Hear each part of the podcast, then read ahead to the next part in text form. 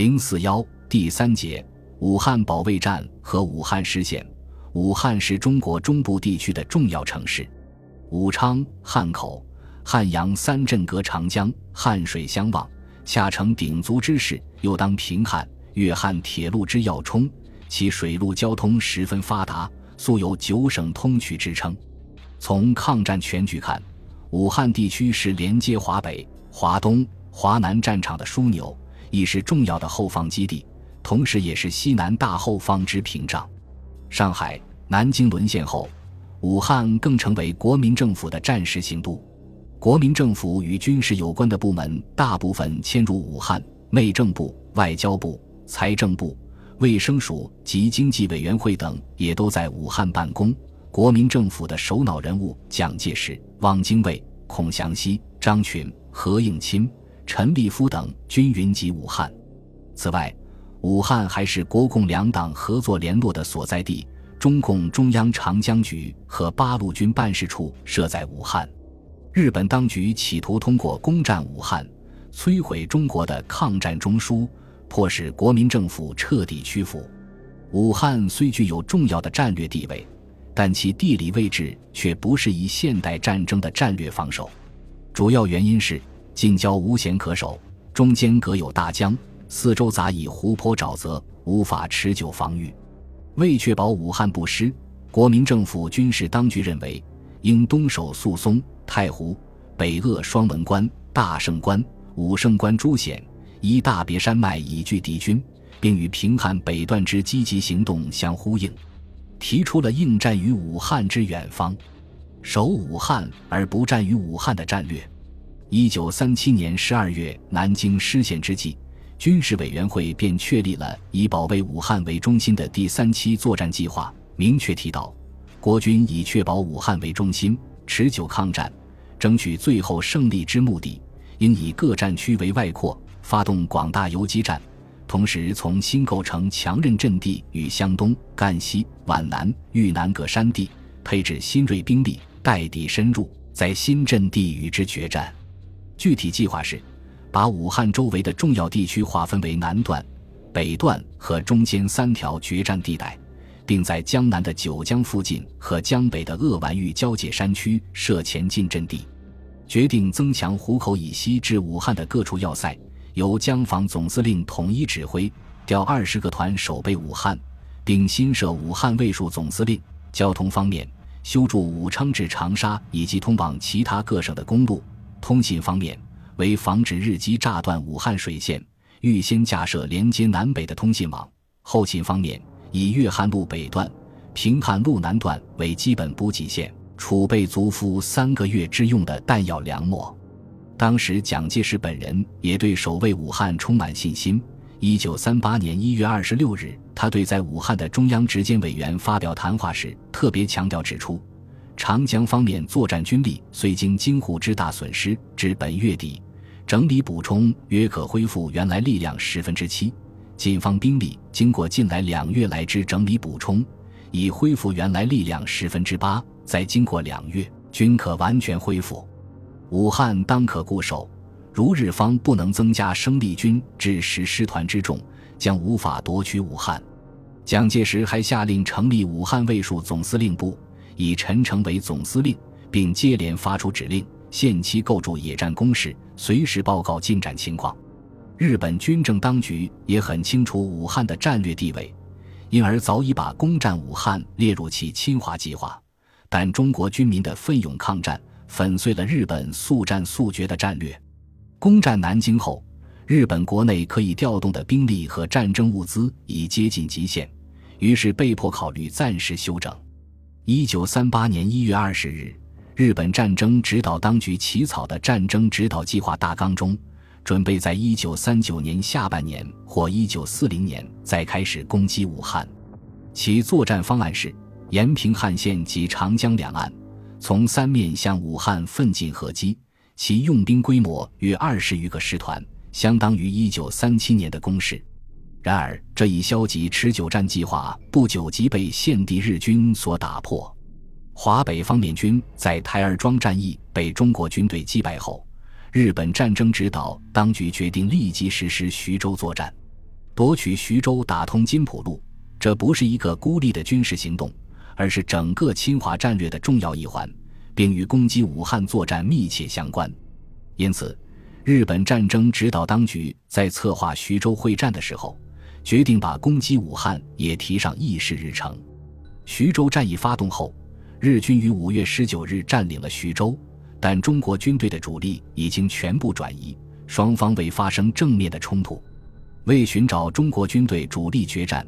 日本华北方面军决定占据兰丰、归德、永城一带，并准备以后的作战，为此解除原设作战地界的限制。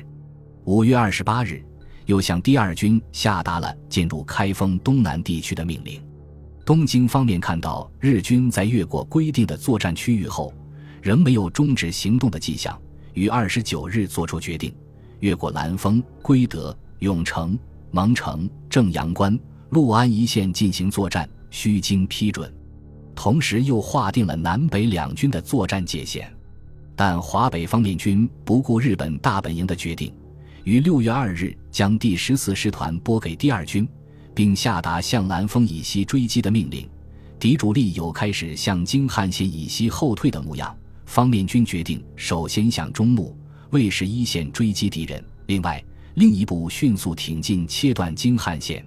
日军一路西进，于六月六日占领开封，次日攻占中牟，十日炸毁郑州南面的京汉铁路线。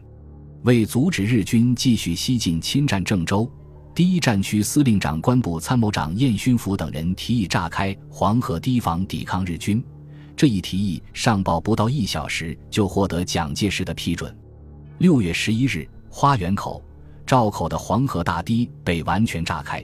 洪水形成数千平方公里的黄泛区，中牟地区十七个县成为泽国，一百四十万灾民无家可归。受此影响，西进日军被围者甚众，日军海空军对被围部队实施全力救援。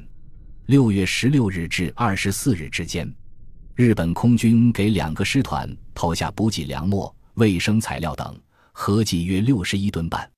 此外，已进至河南新郑的日军第十四师团一个支队，由于后路被洪水切断，全部被中方部队消灭。黄河的决堤使日军第二军被迫放弃沿陇海路西进，在延平汉线南下的计划，转而南移至合肥地区，与长江下游地区的华中派遣军第十一军分沿大别山以北地区和长江两岸地区向西作并行攻击。一九三八年六月三日。日军第二军以其第三、第十三两师团由蒙城南进，连线凤台、寿县、正阳关等地，拉开了武汉会战的序幕。由于受限、正阳关一带黄泛水位逐日升高，日军于六月下旬转移至蚌埠、泸州，准备掩护其主力到达。长江方面，日军已停泊在大通江面之海军第三舰队，掩护其第十一军波田支队。于六月十二日登陆安庆以东六百丈之长江下游附近。同日，日军第六师团由合肥西进，中方守军不敌，舒城、安庆先后失守。十三日，日军占领桐城；十七日又占领前山，中方第二十七集团军被迫退守前山西北猫岭至太湖一线，与日军展开对峙。日军波田支队占领安庆后。又在其海军的配合下，于六月二十四日向中方的马当要塞发起进攻。为阻抑日军攻势，中国海军于六月四日开始，即在马当要塞前后及东流方面加布水雷，增强防御力量。陆路方面，防守马当要塞的中方部队不畏牺牲，在藏山矶与日军展开白刃搏斗，伤亡甚重，加之弹药用尽，践行不支。二十六日。日军继续发动攻势，然而却屡攻屡败。情急之下，日军释放毒气，中国守军中毒者极多。日军乘机实施包围，马当要塞守军第二总队牺牲四分之三，各中队长、对副大部均壮烈殉国。第三总队第三大队牺牲三分之二，大队长、对副各一员，中队长、对副各二员为国捐躯，士兵伤亡甚重。当日。马当要塞陷敌，要塞司令王希涛失踪。此后，日军波田支队在飞机、海军陆战队和骑兵的支援下继续西进，于二十九日攻占彭泽。七月三日，日军向湖口进攻，并于次日在湖口附近强行登陆，遂与中方第二十六军主力展开激战。湖口炮台多被轰毁，湖口也于七月五日陷敌。此后，中方第十八军及王东元所部两个师虽曾向彭泽。湖口反攻，但因缺乏重武器支援，未能奏效。马当、湖口战斗期间，中国空军以汉口与南昌为基地，连日出动轰炸机或战斗机一架至十数架不等，共计安庆至湖口间之日本军舰予以重创。日本内阁在徐州会战期间，内部矛盾进一步加剧。五月二十六日，仅魏文弥宣布改组内阁，更换了外务、陆军等四个大臣。同时又设立了五乡会议制度。这次改组主要是集中内阁的权力，协调军政之间的矛盾。六月十八日，大本营下达作战命令，决定以初秋为期攻占汉口。具体部署是：华中派遣军司令官应于长江及淮河正面逐步向前占据前进阵地，准备以后之作战。华北方面军司令官应继续执行关于确保占据区域安定之现行任务，为策应华中派遣军作战，应准备进行部分作战，牵制敌人于北方。根据大本营陆军部要求，近卫新内阁集中力量研究实施武汉作战后的对华政策，以统一内部思想，力争在年内实现战争目标。七月份，五乡会议连续举行。分别对确立调整日华关系新方针，逐步转向以国民政府为交涉对手的轨道，接受第三国调停等问题进行研究，制定了一批内容详尽的亲华方案，如关于中国政府是否屈服，即制定了两套对策。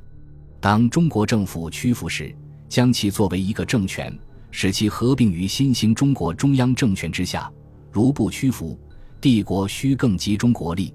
即以作战、内政、外交、经济、谋略、宣传等国家之权力，实现中国中央政府灭亡或屈服。